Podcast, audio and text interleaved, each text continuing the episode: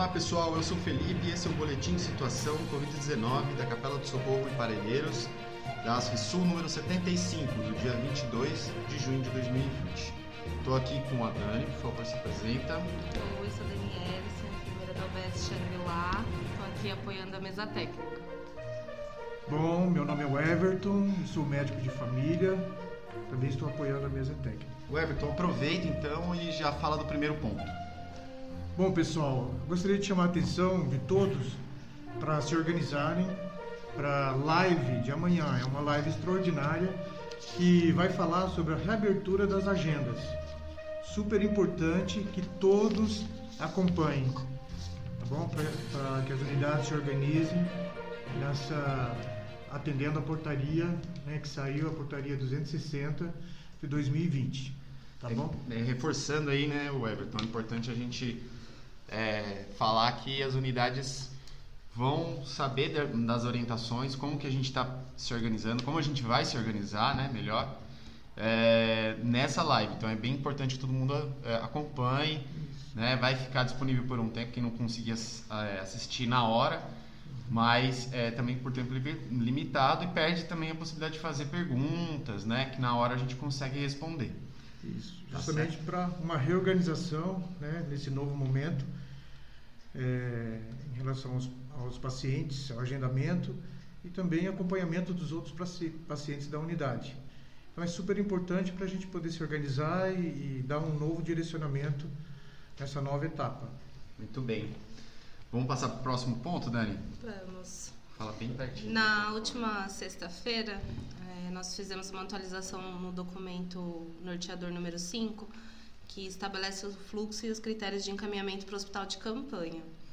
É, anteriormente, nós, para solicitação de vaga, nós encaminhávamos e-mail para, as, para as três instituições. Então, é, para o IABAS, para o SPDM e para a Unidade de Tratamento Capela de Socorro.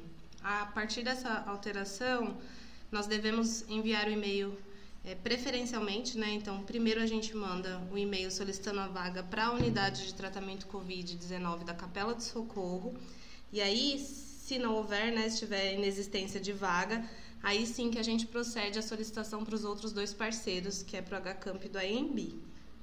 É, nesse documento também foi incluso dois números de telefone do NIR, da, da Unidade de Tratamento Capela de Socorro que é para os casos de dúvida nos critérios de encaminhamento, aí pode ligar lá e, e tirar as dúvidas, tá? Então, esses dois números novos no documento, vale a pena dar uma olhada. Tá, então, para chamar mais atenção pessoal, o, o, principal da mudança aí tem a ver com esse fluxo que você estava falando, Dani? Isso, da, é, a gente vai preferencialmente pedir a vaga na unidade de tratamento COVID, que já está dentro do nosso território. Então, a gente vai solicitar a vaga primeiro, né, no, na, na unidade de tratamento do Covid da Capela de Socorro. E caso lá não exista vaga, aí sim que a gente procede solicitando a vaga nos outros dois e-mails, que é no hospital de campanha do AMB. Isso, lembrando que foi ampliado as vagas, né? Agora são Isso, 65 leitos, mais 5 de retaguarda e UTI. E, então, pessoal, não esqueçam, se programem para a participação da live amanhã às 10 horas bom? Extraordinária, super importante para a gente poder se organizar com as agendas. Muito bem, obrigado pessoal, obrigado Dani, obrigado Obrigada. Everton. Tchau pessoal. Tchau. Até mais, até mais até pessoal. Mais. Até mais. Pessoal, hoje ainda a gente vai conversar com a Priscila sobre a importância do, da transmissão ao vivo de amanhã. Bem-vinda Priscila, obrigado. Tudo bem, Fê? Tudo boa, bom? Boa tarde, rede. Boa tarde a todos. É, amanhã, às 10 horas, a gente, através da live, vai conversar um pouco sobre a Portaria 260 de 2020, que trata-se da reabertura das agendas da atenção básica. É, como é sabido por todos, né, parte do atendimento ele foi sendo realizado gradualmente durante é, esses três, quase quatro meses de pandemia para as gestantes, crianças.